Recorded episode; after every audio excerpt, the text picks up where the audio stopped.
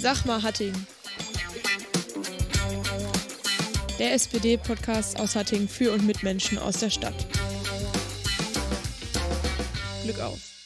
Herzlich willkommen zu unserer nächsten Podcast-Folge. Wir sind hier wieder an einem etwas besonderen Ort und befinden uns dieses Mal nicht äh, im Parteibüro in Hattingen, sondern äh, im Anwenderzentrum des Vereins H2 Netzwerk Ruhr. Aus diesem Ort ergibt sich auch unser heutiges Thema, nämlich ähm, Energiegewinnung durch H2. Und dafür haben wir natürlich wieder ähm, einen besonderen Gast dabei. Das ist äh, Volker Lindner und äh, Frank Mielke, er ist auch wieder dabei. Und wir sprechen hier heute über das Thema H2. Hallo Martha, und das machen wir sehr gerne, weil das ist ein super Thema und wie man später noch erfahren wird, auch für Hattingen. Ja, und ich freue mich, äh, dass äh, ihr hier zu Gast seid ähm, und wir über H2 Wasserstoff etwas intensiver berichten können. Ja, ähm, es ist, denke ich mal, ein neues und sehr interessantes Thema. Damit wir aber jetzt erstmal reinkommen, würde ich dich bitten, dich jetzt einmal vorzustellen, Volker. Ja, meinen Namen habt ihr schon gehört, Volker Lindner. Ich bin Vorsitzender des äh, H2-Netzwerks Ruhr und äh, das H2-Netzwerk Ruhr ist ein Verein, der sich vor etwas mehr als elf Jahren gegründet hat, um das Thema Wasserstoff, Brennstoffzellen und Wasserstofftechnologie im gesamten Ruhrgebiet nach vorne zu bringen. Und wir haben damals dieses Thema schon als äh, eine Frage der Wirtschaftsförderung begriffen, die helfen kann, neue Arbeitsplätze zu schaffen. Denn die Energiewende und das, was wir heute unter Energiewende verstehen, zeichnete sich schon damals ab. Also auch die Tatsache, dass sich mit neuen Technologien der Energiewende auch Chancen für neue Arbeitsplätze ergeben. Heute ist das Thema noch sehr viel stärker als eines der Hauptthemen für den Klimaschutz äh, zu begreifen. Ohne äh, Wasserstoff werden wir die Energiewende und die, den Schutz des, äh, der, der Atmosphäre vor Treibhausgas weltweit einfach nicht schaffen. Du sprichst ja schon die Wichtigkeit Wasserstoffs in Bezug, in, in Bezug auf den Klimawandel und das Pariser Abkommen an. Ich würde aber zu Beginn erstmal relativ generell gerne bleiben wollen. Ähm, und zwar könntest du mir einmal erklären, was ist Wasserstoff in Bezug auf zum Beispiel eine Brennstoffzelle? Wie läuft das Ganze ab und vor allem auch, worauf ist es anwendbar? Wasserstoff ist ja eigentlich ein sehr bekanntes und sehr gängiges Gas.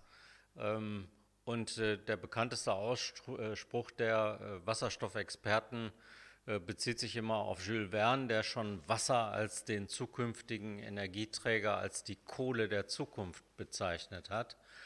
Und äh, da ist was dran, deshalb, weil ähm, dieser Bestandteil des Wassers ähm, ganz einfach ähm, ein hochwirksamer Energieträger ist. Ähm, Wasserstoff eben als leichtes Gas äh, trägt Elektronen, die äh, letzten Endes äh, bei der ähm, Verarbeitung von Wasserstoff in Brennstoffzellen, das ist ein katalytischer Prozess, ähm, zusammen mit Sauerstoff Wasser ergibt, aber eben diese Elektronen auch freigibt. Heißt ganz konkret, Wasserstoff, Sauerstoff verarbeitet in einer Brennstoffzelle zu Wasser ergibt als Produkt Strom. Und äh, jeder hat schon mal von Brennstoffzellenautos gehört. Damit kann man dann natürlich äh, Elektroautos antreiben. Das heißt, Brennstoffzellenfahrzeuge sind auch Elektrofahrzeuge, nur dass sie nicht eine so große Batterie haben, sondern sie haben äh, eine Brennstoffzelle, die dann eben den Strom äh, für den Antrieb erzeugt. Das ist der eine Punkt. Der zweite Punkt ist allerdings auch der, woher beziehen wir Wasserstoff? Und bisher ist es so, dass in der Industrie schon Riesenmengen, vor allen Dingen hier auch in unserer Region, Riesenmengen an Wasserstoff gebraucht wird. Das heißt, wir kennen den Umgang mit Wasserstoff, wissen, wie man äh, ihn behandelt, wie man ihn auch unter hohem Druck behandelt, wie man Gefahren, die man ähm, aus Wasserstoff sieht, ähm, handelt und vermeidet. All das ist bekannt, aber der konventionelle Wasserstoff, den wir jetzt in der Industrie verarbeiten, wird noch aus Erdgas gewonnen und dieses Verfahren ist äh, klimaschädlich, weil wenn man aus Erdgas Wasserstoff äh, herauslöst, äh, bleibt Kohlenstoff über und der geht dann wiederum in die Atmosphäre. Deshalb ist die regenerative Erzeugung vom Wasserstoff das Thema der Zukunft. Das heißt, wenn ich diesen umweltfreundlichen Antrieb beispielsweise in Fahrzeugen haben möchte, dann muss ich wirklich Wasserstoff aus regenerativem Strom erzeugen und das ist genau das umgekehrte Verfahren wie in der Brennstoffzelle. Das heißt, ähm, wenn ich äh, über Elektrolyse Wasser spalte, und das kann ich nur mit Hilfe von Strom und in diesem Fall muss es regenerativer Strom sein, wenn ich also über Elektrolyse Wasser spalte, dann erhalte ich als Produkt Wasserstoff und auch Sauerstoff. Und das ist, wie gesagt, sind die beiden ganz wichtigen Elemente der Wasserstofftechnologie. Das heißt, zunächst einmal die Erzeugung von grünem Wasserstoff über Elektrolyse und zum Zweiten die Nutzung von Wasserstoff nicht nur in der Mobilität, sondern auch in der Industrie und das wiederum ist auch nochmal ein ganz weites Feld, was man vielleicht auch gleich noch erklären kann. Ich habe gerade festgestellt, dass wir wirklich einen gemeinsamen kleinsten Nenner haben, denn ich habe in meiner Jugend begeistert die Bücher von Jules Verne verschlungen und äh, hätte nie gedacht, dass es mir jetzt einige Jahrzehnte später dann doch nochmal ähm, in Form von grünem Wasserstoff über den Weg läuft. Ich ähm, war schon immer ein großer Skeptiker was die Technologie der Batterieherstellung angeht, in Verbindung mit der E-Mobilität herkömmlicher Art und ähm, sehe hier viele Punkte in eurer Arbeit und in den Erkenntnissen aus eurer Arbeit, die uns, glaube ich, definitiv helfen werden, auch die Energiewende hinzubekommen und dass wir die hinbekommen müssen, ist, glaube ich, unstrittig, weil eine Alternative gibt es eigentlich nicht. Sonst wird es bei uns sehr warm und das Licht geht aus. Ich habe aber mal eine Frage, wie sieht es denn eigentlich mit den Energieverlusten aus, wenn wir aus der regenerativen Energie den Wasserstoff erzeugen und aus dem dann letztendlich wieder die Energie hervorzaubern, die wir benötigen, um zum Beispiel, und ich fand das hochinteressant, euer Wasserstoffauto hier zu betreiben, mit einem Fahrgefühl, wie man es ähm, wirklich sonst nicht... Ähm, mitbekommt und mit vielen anderen Vorteilen, über die wir vielleicht, vielleicht gleich nochmal sprechen können. Rechnet sich das? Wie sieht das mit diesen Verlusten auf dem Weg von der regenerativen Energie hin zum Auto aus? Ja, da sprichst du eigentlich schon einen ganz äh, kritischen Punkt an, der für die Mobilität eine Rolle spielt und äh, der im Grunde auch immer wieder von denjenigen äh, angeführt wird, die mehr zur batterieelektrischen Mobilität hin äh, tendieren. Es ist in der Tat so, dass man äh, bei der Erzeugung von Wasserstoff aus äh, grünem Strom über Elektrolyse schon mal den ersten äh, Wirkungsgradverlust hat, weil ein Elektrolyseur, so wie sie heute arbeiten, ungefähr 70 Prozent der Energie in Wasserstoff wandelt. Das sieht schon besser aus, wenn man auch die Wärme des Elektrolyseurs nutzen kann und äh, den Sauerstoff nutzen kann. Aber trotzdem, der Wasserstoff, der dann entsteht, ähm, hat schon sozusagen unter dem Wirkungsgradverlust, also unter einem ersten Energieverlust zu leiden. Und bei der Brennstoffzelle ist es dann im Auto umgekehrt. Das heißt, das, was die dann tatsächlich in den Elektromotor hineinbringt, entspricht etwa 30 und man kann das steigern durch weitere Technologieentwicklung, 30 bis 40 Prozent dessen, was durch die, eine Windkraftanlage und, äh, oder Photovoltaik ursprünglich an Strom erzeugt worden ist. Also auf diesem Weg gibt es äh, große Verluste. Wenn man das vergleicht mit der bisherigen Verbrennungstechnologie, muss man allerdings sagen, da ist der Wirkungsgrad von der Ölquelle sozusagen über die Raffinerie äh, bis hin zum, äh, äh, zum Verbrennungsmotor noch sehr viel größer. Wenn man es vergleicht mit dem batterieelektrischen Auto und nur diese Kette betrachtet, nämlich Erzeugung von regenerativer Energie, Laden einer Batterie im Auto und äh, dann äh, die, das Abrufen des Stroms für den Elektromotor im Auto, dann ist der Wirkungsgrad dort wesentlich besser. Das ist das entscheidende Argument für batterieelektrische Mobilität.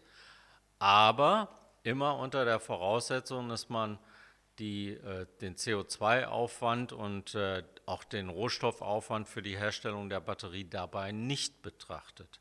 Wenn man den gesamten grünen Fußabdruck dieser Technologiekette betrachtet, inklusive einer großen Batterie für das batterieelektrische Auto, dann sieht zumindest äh, bei großen Fahrzeugen, äh, die große Batterien brauchen, und vor allen Dingen auch bei äh, Nutzfahrzeugen, bei Lastkraftwagen, Bussen und so weiter, die Bilanz schon sehr viel schlechter aus für die batterieelektrische Mobilität. Äh, und sie wird besser äh, und fast annähernd äh, gleich vergleichbar für die Wasserstoffmobilität. Und dann sind eigentlich die Praktikabilitätsargumente, gerade bei großen Fahrzeugen, die auch eine entsprechende Reichweite brauchen, am Ende die entscheidenden. Das heißt, unterm Strich, dass insbesondere bei großen Fahrzeugen auch ein größerer Nutzen da ist, dass wenn wir es ganzheitlich sehen und mir ich habe immer noch diese schrecklichen Bilder vor Augen, ähm, die wir aus, aus Südamerika oder Lateinamerika kennen, wo die Abbaugebiete der Rohmaterialien für die Batterietechnik ähm, stattfinden, unter welchen Bedingungen da Menschen arbeiten und wie da die Natur zerstört wird. Und deswegen ist dieser Gesamtfußabdruck oder Rucksack oder wie man es immer auch nennen will, ja eine ganz wichtige Betrachtung. Und dann gibt es ja eigentlich für unsere Zukunft nur eine Technologie. Das wäre die des Wasserstoffs. Und wenn wir von großen Fahrzeugen sprechen und ich von einer Stadtverwaltung herkomme, dann wäre meine logische Frage, Müllfahrzeug mit Wasserstoff, geht das? Das geht. Ähm, wobei die aktuellen Entwicklungen dahin gehen, dass man sozusagen Hybrid äh, fabriziert, also ein Müllfahrzeug, das durchaus große Batterien hat, aber äh, keine Batteriekapazität, die jetzt für die volle Reichweite äh, tauglich ist und äh, diese Batterie ständig über eine Brennstoffzelle, die mit Wasserstoff gefüttert wird, nachlädt. Das ist äh, im Augenblick äh, das Prinzip, was für die ersten emissions, emissionsfreien Müllfahrzeuge ähm, gilt. Und äh, diese Müllfahrzeuge sollen demnächst auf den Markt kommen. Gut, damit nennt ihr schon mal viele positive Effekte, gerade im ökologischen Bereich. Ähm, ihr habt jetzt schon kurz über die Anwendbarkeit gesprochen und mich würde da nochmal der sehr praktische Bereich interessieren. Bei den konventionellen E-Fahrzeugen ist ja häufig das Argument eine geringe Reichweite und eine sehr lange Ladezeit. Daher würde mich da interessieren, wie sieht das denn bei Hybridfahrzeugen aus? Wie sieht da die Ladezeit aus? Wie sieht die Reichweite aus? Also bei Brennstoffzellenfahrzeugen, die jetzt mit Wasserstoff betankt werden, kann man das äh, relativ äh, klar beschreiben. Äh, ein Betankungsvorgang äh, für einen Wasserbrennstoffzellen-Pkw, den wir hier auch vor Ort haben, haben wir hier mit vier Minuten gestoppt. Das ist also äh, einschließlich Bezahlvorgang und allem drum und dran. Äh, das ist also eine ähnliche Zeit wie das äh, Betanken eines konventionellen Fahrzeugs und da ergibt sich ein ganz eindeutiger Vorteil. Bei PKWs rechnen wir heute bei den ganz modernen äh, PKWs, die äh, auf die Straße kommen, ähm, leider keine deutschen Fabrikate dabei rechnen wir mit äh, Reichweiten um die 600 äh, Kilometer. Das ist also schon ganz ordentlich und unterscheidet sich wesentlich von äh, auch den jetzt besseren und, und reichweitenstärkeren batterieelektrischen Autos, die derzeit auf den Markt kommen. Also da spielt die Brennstoffzelle immer noch ihren Vorteil aus. Und der Bezahlvorgang an eurer Tankstelle, die wir hier ja auch schon gesehen haben und die ja sehr überzeugend ist und auch genutzt wird, wie ich erfahren habe, ähm, der findet ja auch direkt an der Zapfsäule statt, indem man da auch über ein elektronisches Payment die Abrechnung vornimmt. Ist das richtig? Das ist richtig und äh, das ist ähm, der Tatsache geschuldet, dass ähm, alle öffentlichen äh, Wasserstofftankstellen durch H2 Mobility, das ist ein Konsortium verschiedener Unternehmen, ähm, äh, betrieben werden und äh, H2 Mobility rechnet dann sozusagen äh, legitimiert durch meine Chipkarte den äh, Tankvorgang ab. Das heißt, schickt mir eine Rechnung. Ich muss nicht sofort bezahlen, sondern kann mit der Karte mich da einloggen und dann äh, bekomme ich für den Tankvorgang die, die Rechnung. Und das ist bundesweit so und äh, soll jetzt auch für die Benelux-Länder äh, freigeschaltet werden. Ja, das hört sich doch schon mal nach einem deutlich praktikablere, praktikableren äh, Tanksystem an und auch besser auf den Alltag der Menschen anwendbar.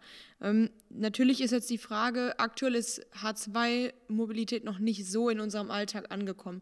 Was müsste denn passieren, damit man sich auch so ein H2-Auto leisten kann und dass es in Reihe produziert wird? Ja, das ist eigentlich das bei Einführung einer solchen neuen Mobilität äh, und, und Technologie ist es im, im Grunde das typische Henne-Ei-Problem. Ähm, derzeit sind äh, sowohl die Fahrzeuge noch sehr aufwendig, als auch die Tankstellen selbst relativ aufwendig zu betreiben.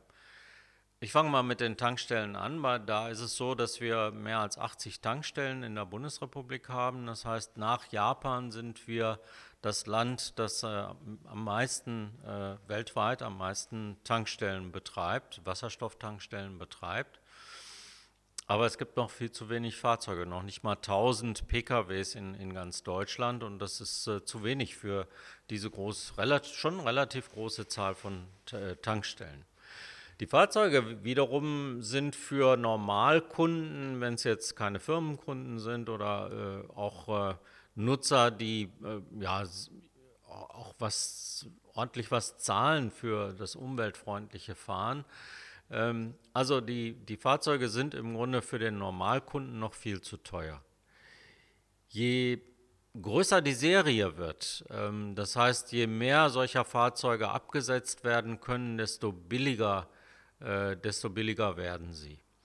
Äh, und das bedeutet, dass äh, letzten Endes äh, die Möglichkeit, ähm, die, die, Technologie äh, tatsächlich hochzufahren, darin bestünde, ähm, das Tankstellennetz noch besser auszubauen, weil äh, dann wird die Nutzung der Fahrzeuge attraktiver und gleichzeitig äh, auch weltweit zu versuchen, noch mehr Fahrzeuge auf den Markt zu bringen. Das heißt, die Förderung, die jetzt im Augenblick schon erfolgt, äh, von, für Fahrzeuganschaffungen noch weiter hochzufahren und auch für diese Art von Mobilität äh, zu werben. Und, das muss man auch noch mal ganz deutlich sagen, viele potenzielle Nutzer sind praktisch Firmen, die für ihre Mitarbeiter Fahrzeuge anschaffen und die wollen deutsche Fabrikate.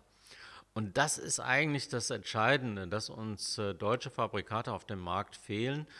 Die deutsche Automobilindustrie, das ist weltweit in der Szene die eindeutige Meinung, verschläft diese Entwicklung, äh, die in äh, Asien, in Japan, in China schon sehr viel weiter ist und äh, verschläft auch ihre Position auf den asiatischen Märkten und natürlich auch auf dem deutschen Markt, wenn sie diese Fahrzeuge nicht powert und äh, wenn nicht mehr davon verfügbar werden. Heißt also ganz konkret, ähm, das Ganze wird bezahlbarer, wenn es mehr Fahrzeuge gibt und wenn es vor allen Dingen auch Fahrzeuge von deutschen Herstellern gibt.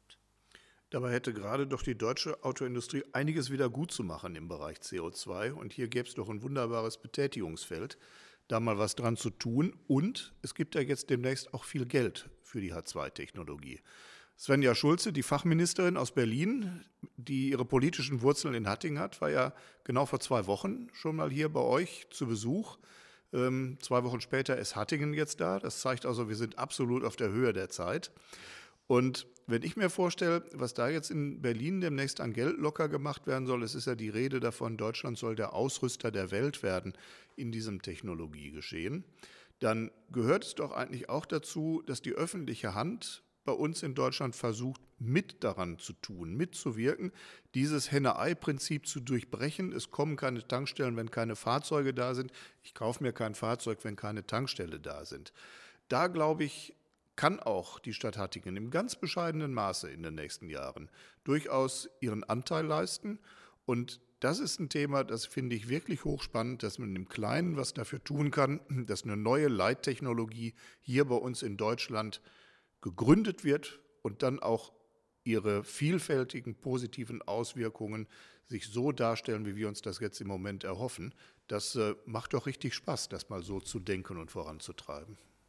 Ja, und ich denke, die, die öffentliche Hand kann insgesamt da eine ganz wichtige Rolle spielen. Ähm, auf die Stadt Hattingen runtergebrochen, natürlich, man muss mutige Entscheidungen treffen. Äh, weil mh, die Möglichkeit, Fahrzeuge zu betanken, beispielsweise auf dem städtischen Betriebhof, lässt sich nur dann unter vernünftigen Rahmenbedingungen, auch finanziellen Rahmenbedingungen einrichten, wenn man eine ganze Flotte von Fahrzeugen betreibt, die diese Tankstellen auch nutzen. Also zwei, drei Fahrzeuge dann anzuschaffen, macht keinen Sinn, sondern bei schweren Kommunalfahrzeugen, sprechen wir mal von Müllwagen oder anderen Fahrzeugen in dieser Größenordnung, wird man immer von einer 20er oder 30er Flotte reden müssen, um dann auch so eine entsprechende Betankungsinfrastruktur betreiben zu können. Oder man hat eine öffentliche Tankstelle, dann wird es noch sehr viel leichter. Oder man schließt sich mit anderen Partnern zusammen, die auch Flotten betreiben. Auch das ist eine Möglichkeit, ja. Gut, ihr seid schon super übergegangen zum Thema der Anwendbarkeit, weil wir haben jetzt viel darüber gesprochen, gerade H2 Mobilität. Frank, du hast es jetzt angedeutet. Du, was genau würdest du jetzt konkret dazu beitragen, dass man H2 Mobilität bei uns in Hattingen einbringen kann, dass man da wirklich was dran ändern kann und dass man eben dieses Henne-Ei-Prinzip durchbricht. Wichtig ist, glaube ich, dass man erstmal anfängt, dass man sich auf den Weg macht, dass man sich Verbündete sucht, wenn man selber nicht genug Kraft hat, um das Thema zu schultern. Und da ist die Stadt Hattingen sicherlich nicht diejenige, allein aufgrund ihrer Finanzausstattung, die hier in irgendeiner Art und Weise eine bundesweite Vorreiterrolle spielen kann. Aber wir können uns zusammentun. Wir können uns zusammentun mit Verkehrsbetrieben in unserer Umgebung. Wir können uns mit anderen Städten zusammentun. Wenn man sich strategisch geeignete Standorte für eine Tankstelle aussucht, die sowohl öffentlich betrieben wird, als auch von den Partnern, die letztendlich mitwirken an diesem Projekt. Das kann an einer Stadtgrenze sein, sodass die Wegezeiten vertretbar sind und nicht wieder dazu führen, dass äh, die Gesamtlogistik irgendwie darunter leidet, dann könnte ich mir vorstellen, dass wir mit einem nicht unwesentlichen Anteil daran haben könnten, diese Technologie und so eine Tankstelle weiter in Richtung Ruhr zu holen. Das ist ein Ruhrgebietsthema und da gehört es auch hin. Das ist eine neue Technologie, das steht uns gut zu Gesicht und da müssen wir, glaube ich, auch zusammenarbeiten und da gewinnt keiner, der alleine unterwegs ist. Und ein Netzwerk, so wie es hier aufgebaut ist bei euch, hilft natürlich, solche Dinge in den Stil zu stoßen. Ja, das sind mutige Entscheidungen, aber das wären genau die Entscheidungen, an denen ich Spaß habe. Und das lasse ich mir auch nicht ausreden von Leuten, die jetzt schon wissen, dass es sowieso nicht funktioniert. Wenn es nämlich nach denen ginge, dann stände hier bei euch kein Wasserstoffauto in der Garage, dann gäbe es das nämlich noch gar nicht. Ja, ich denke, den H2-Bereich haben wir damit ganz gut einmal abgedeckt im Mobilitätsbereich. Da hast du jetzt schon angesprochen, wie du es am besten anwenden würdest. Allerdings ist ja H2-Technologie auch, auch in anderen Bereichen gut anwendbar. Du hattest gerade die Industrie angesprochen. In welchen Bereichen kann man es noch anwenden und wie würde das dann auch aussehen? Ja, vielleicht sollte man zum Thema Industrie deshalb noch einmal etwas sagen, weil ähm, die Industrie ja einer der größten Emittenten von äh, Treibhausgasen, von klimaschädlichen Gasen ist. Und äh, da wird eigentlich immer deutlicher, dass es ohne grünen Wasserstoff nicht gelingen kann, ähm, die Industrie klimafreundlich äh, zu gestalten. Es werden erste Verfahren in Stahlwerken äh, entwickelt, um klimaneutralen Stahl herzustellen. Und ein Unternehmen wie ThyssenKrupp sagt auch ganz eindeutig, unsere Kunden, beispielsweise Automobilindustrie, fordern uns ab, dass wir zukünftig klimaneutrale Produkte auf den Markt bringen.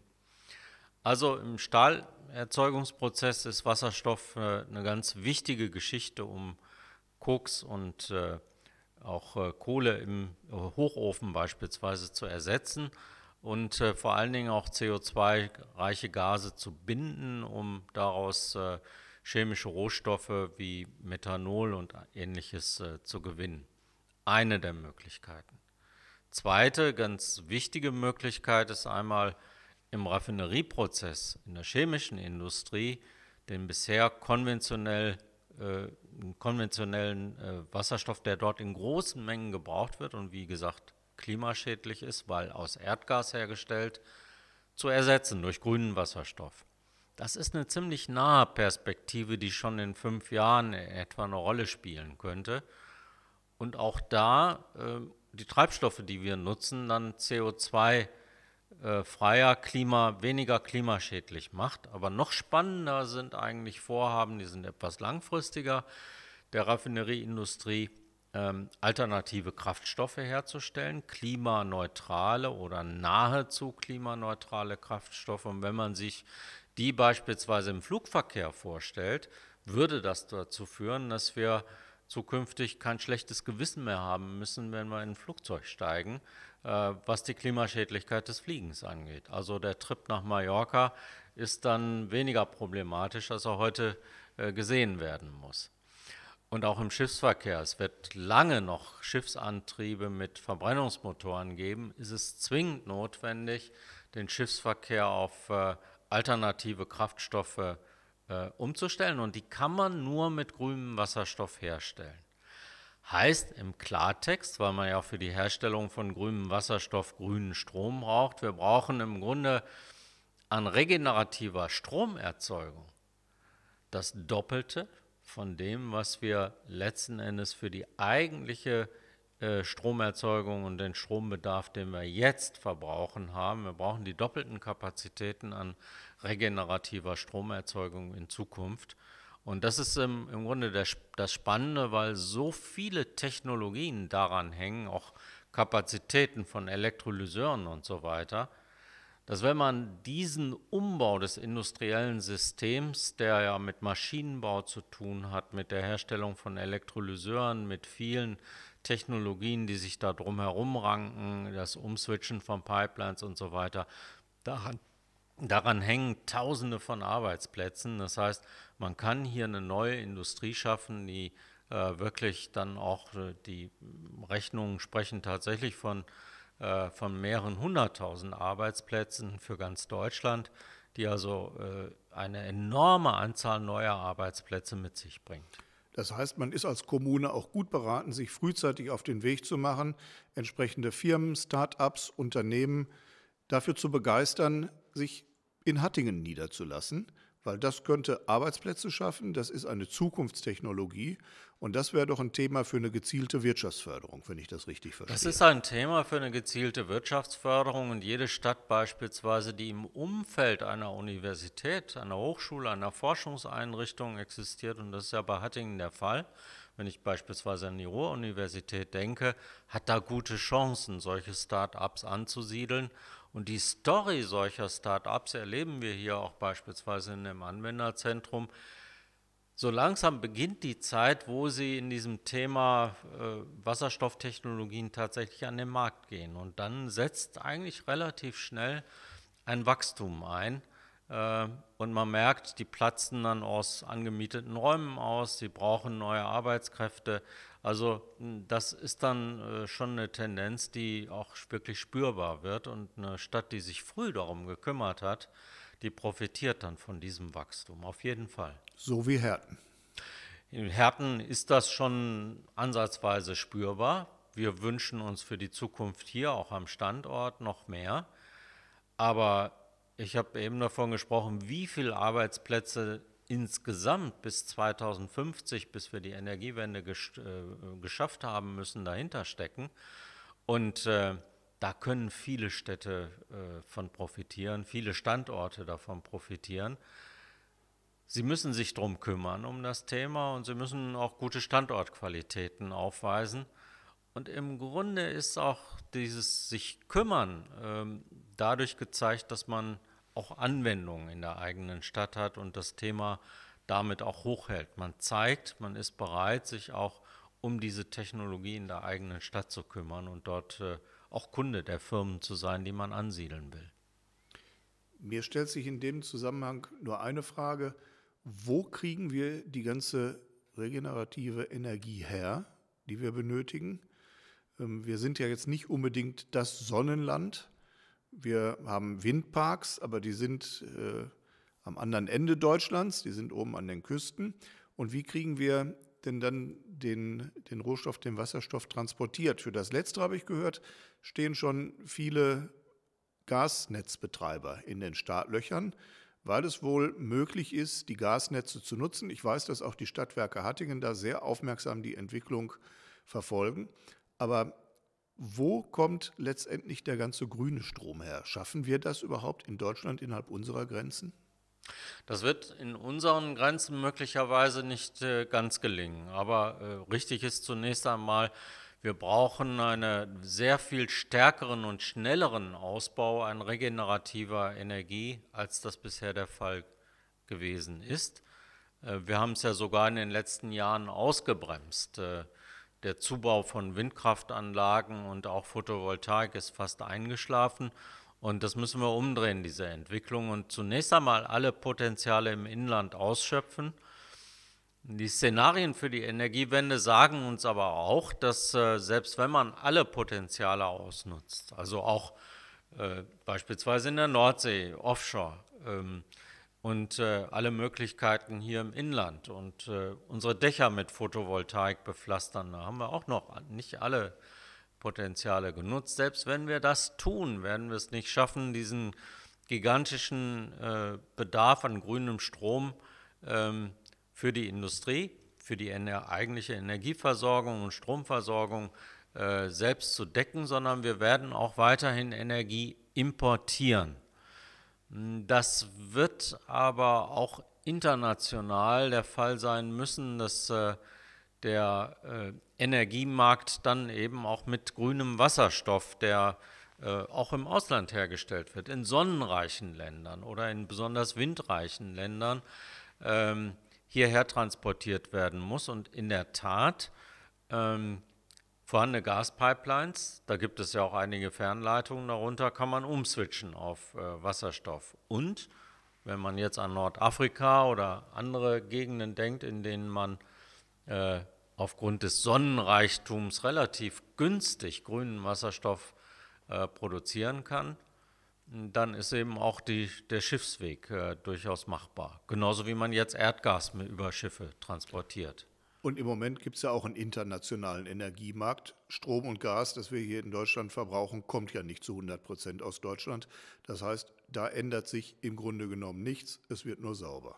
Und Erdöl noch dazu, ne? auch ja. ein ganz großer Importfaktor, der ja in Zukunft nahezu wegfallen kann, wenn wir auf äh, elektrische Mobilität umgeswitcht haben oder auf alternative Kraftstoffe.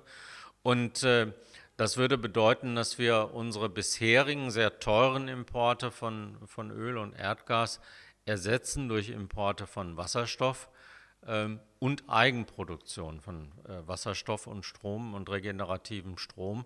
So würde die zukünftige Landschaft aussehen. Gut, ich denke, es wird, es wird immer mehr deutlich, wie hoch die Nutzungsmöglichkeiten dieser neuen Technologie sind. Als wir hier waren vor einigen Tagen, ähm, hast du auch den Bereich Wohnen angesprochen. Vielleicht kannst du da noch mal kurz erläutern, inwieweit man das da äh, in die neue, also inwieweit man die neue Technologie da einbinden kann, um auch da ein ökologischeres Wohnen und eine ökologischere Stromerzeugung gewährleisten zu können. Wir haben ja bisher von sehr zentralen Systemen gesprochen und davon, dass man sozusagen flächendeckende Wasserstoffversorgung und Netze aufbauen muss. Und auf der anderen Seite hat sich ja unser Bild von der Energiewende auch mit dem, was wir in unseren Häusern tun. Wir nutzen selbst Solaranlagen, äh, versuchen vielleicht sogar eigenproduzierten grünen Strom zu speichern und in irgendeiner Form zu nutzen. Also wir wollen eigentlich auch autarker werden. Und äh, auch das, da ist äh, Wasserstoff eine entsprechende Hilfe, weil äh, zunehmend Systeme entwickelt werden, indem man beispielsweise Photovoltaikstrom, den ich auf dem eigenen Dach gewinne, ähm, zunächst einmal selbstverständlich nutze.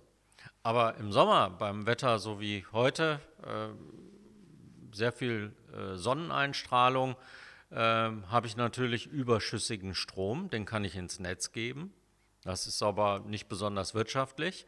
Oder ich könnte ihn über Wasserstoff tatsächlich speichern. Selbe Prinzip, Elektrolyseur, Wasserstoff, ein Wasserstofftank im Haus. Ich kann ihn speichern und ich kann im Gegensatz zur Batterie ihn auch lange speichern. Das heißt also äh, vom Sommer in den nächsten Winter hinein und den Wasserstoff dann unmittelbar als Heizenergie einsetzen. Also wieder in der Brennstoffzelle oder verbrennen. Ähm, ich kann auch wieder Eigenstrom äh, damit produzieren. Ähm, all das sind Möglichkeiten und auch diese Systeme werden so langsam konzipiert. Noch sind sie sehr teuer, aber sie werden in den nächsten Jahren auch in den, äh, in den Bereich der Wirtschaftlichkeit kommen. Und äh, das kann man sich für einzelne Häuser vorstellen, aber auch für ganze Wohnsiedlungen. Also so wie man heute BHKWs in Wohnsiedlungen baut, würde man zukünftig sehr viel Photovoltaik auf die Dächer pflastern und dann sagen, also äh, wir speichern einen Teil dieses äh, dort erzeugten Stroms für die Energieversorgung im Winter. Und das ist auch überhaupt keine Science Fiction. Da müssen wir nur mal den Blick auf die andere Ruhrseite werfen. Die Vonovia hat in Bochum-Weidmar mittlerweile ein Bauprojekt aufgelegt mit entsprechender Förderung. Es kostet viel Geld, aber es wird auch viel Geld dazugeschossen. Dadurch ist es ja auch wieder realisierbar. Und wir sehen da einen Neubaubereich, nicht eine ganze Siedlung, aber ein sehr großes Projekt, was eben mit dieser modernen Technologie tatsächlich schon so betrieben wird und das funktioniert. Und wenn es da funktioniert, dann frage ich mich, warum funktioniert es nicht in Hattingen? Wir werden in der nächsten Zeit mehrere öffentliche Gebäude, ich denke an unsere Feuerwehrhäuser, ich denke an neue Verwaltungsgebäude, ein neues Verwaltungsgebäude, was wir vorhaben, an der Niernower Straße zu erschließen, fertigstellen. Das wären Möglichkeiten für gut geförderte Pilotprojekte, diese neue Technologie auszuprobieren, auch zu etablieren, gegebenenfalls auch mit, gemeinsam mit den städtischen Stadtwerken da Neuland zu betreiben. Und wenn ich mir dann ansehe, dass wir über eine zukunftsorientierte ähm, Energiesparsiedlung im Bereich Pottacker nachdenken und dass es ernsthaft da im Moment die Überlegungen gibt, solche, solche Projekte auszustatten mit der Technologie der 80er Jahre, nämlich mit Blockheizkraftwerken, dann glaube ich, haben wir hier letztendlich den Zug verpasst. Es wird Zeit, dass wir hinterher rennen und aufspringen. Genau da an diesem Standort könnte ich mir in einem Joint Venture zwischen einem Versorger, zwischen der Stadtverwaltung und zwischen geförderten Technologiepartnern mit Mitteln des Bundes, die es jetzt gibt, vorstellen, die Science Fiction in Hattingen Wahrheit werden zu lassen. Und der Gedanke, der ist wirklich sehr angenehm, weil das wird Nachahmer finden und da müssen wir dann auch hinkommen. Ja, Volker, du hast es ja hier in Herten mit integriert, diese ganze Wasserstofftechnologie. Du bist ja auch Experte drin, wo man das alles anwenden kann. Vielleicht kannst du uns einmal kurz sagen, was man dabei beachten sollte bei der Einführung einer solchen Technologie. Ja, es ist natürlich äh, so, dass man sich immer überlegen muss, ist man sozusagen der Erste? Äh, du hast ja auch äh, davon gesprochen, dass man mit den Stadtwerken eine ganze Menge machen kann und, und ausprobieren kann. Also ist man immer der Erste und macht für alle anderen die Erfahrung oder wartet man ein Stück weit, bis die Systeme schon ein bisschen marktgängiger geworden sind, auch kostenmäßig äh, ein bisschen handhabbar geworden äh, sind. Das hängt immer von den jeweiligen Kompetenzen, die man auch vor Ort hat, äh, ab. Man muss nicht in allen Anwendungsbereichen sozusagen First Mover sein. Aber auf bestimmte Bereiche kann man sich durchaus spezialisieren, wenn man dafür gute Leute hat und äh, dann äh, dadurch schon verhindern kann, dass man Schiffbruch erleidet. Und ich greife nochmal das Beispiel der Wohnsiedlungen auf. Ich glaube, dass diese Systeme, Photovoltaik und dann Energiespeicherung über Wasserstoff, auch Langfristspeicherung, dass diese Systeme jetzt in den nächsten Jahren immer und es wird sehr schnell gehen, immer weiterentwickelt sind und dann auch wirtschaftlicher sind, sodass man auch, äh, ich sag mal, äh, ohne Förderung auskommt. Und jetzt sehe ich es nochmal aus der Perspektive beispielsweise von Mietern äh, in Beständen von Wohnungsbaugesellschaften und so weiter. Man hat ja energiemäßig dann fast eine Autarkie. Das heißt also, die Nebenkostenrechnung wird sehr, sehr klein. Ne? Ähm, sicherlich ist äh, das, was man da an Technik installi installiert, zunächst einmal auch mietwirksam. Aber was die Nebenkostenrechnung angeht, äh, ist man als Mieter sehr stark entlastet. Also auch aus dieser Perspektive äh, sind solche Vorhaben äh, wunderbar. Ja, das hört sich ja nach einer super Realisierbarkeit an. Frank, du hast es gerade schon mal kurz angesprochen, wie du dir das so alles vorstellen kannst. Vielleicht kannst du mir noch einmal konkret darlegen, wo genau möchtest du Wasserstofftechnologie in Hatting integrieren, in welchen Bereichen und wie stellst du dir das vor? Ich fange mal vielleicht vorher noch mit dem Warum an.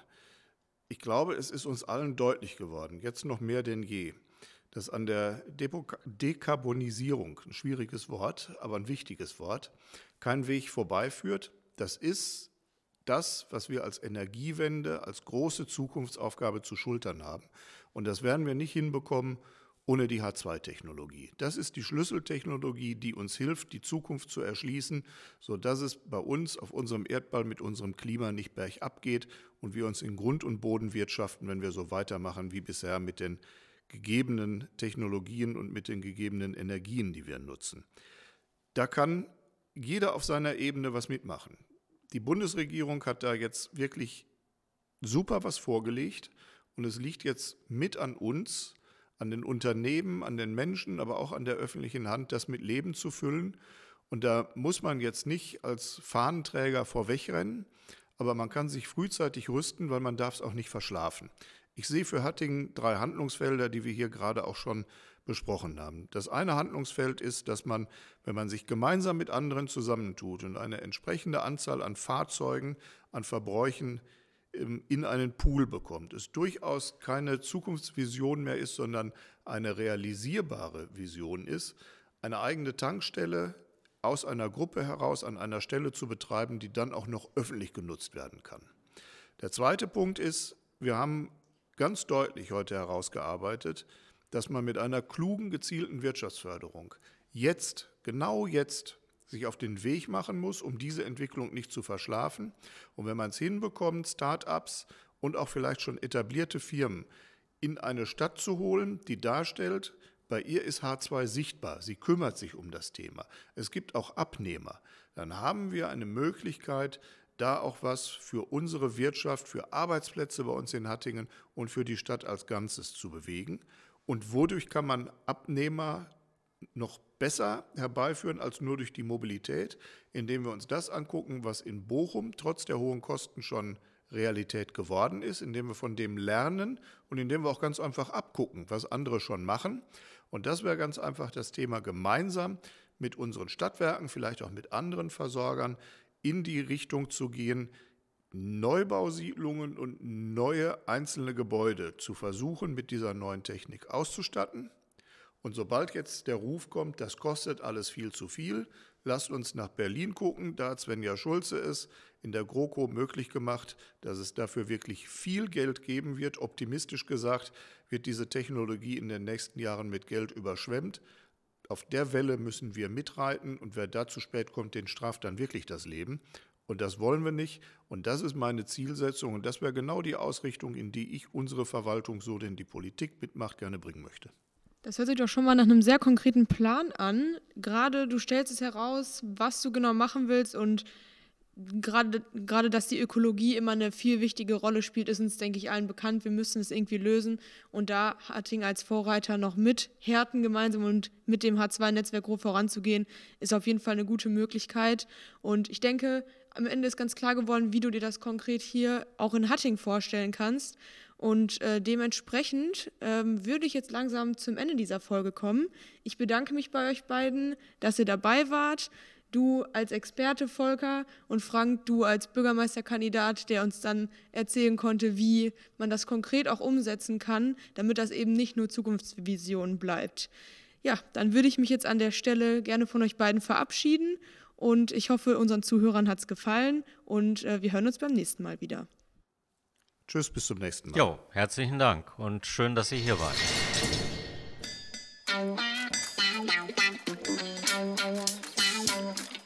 Sag mal, Hatting. Der SPD-Podcast aus Hatting für und mit Menschen aus der Stadt. Glück auf.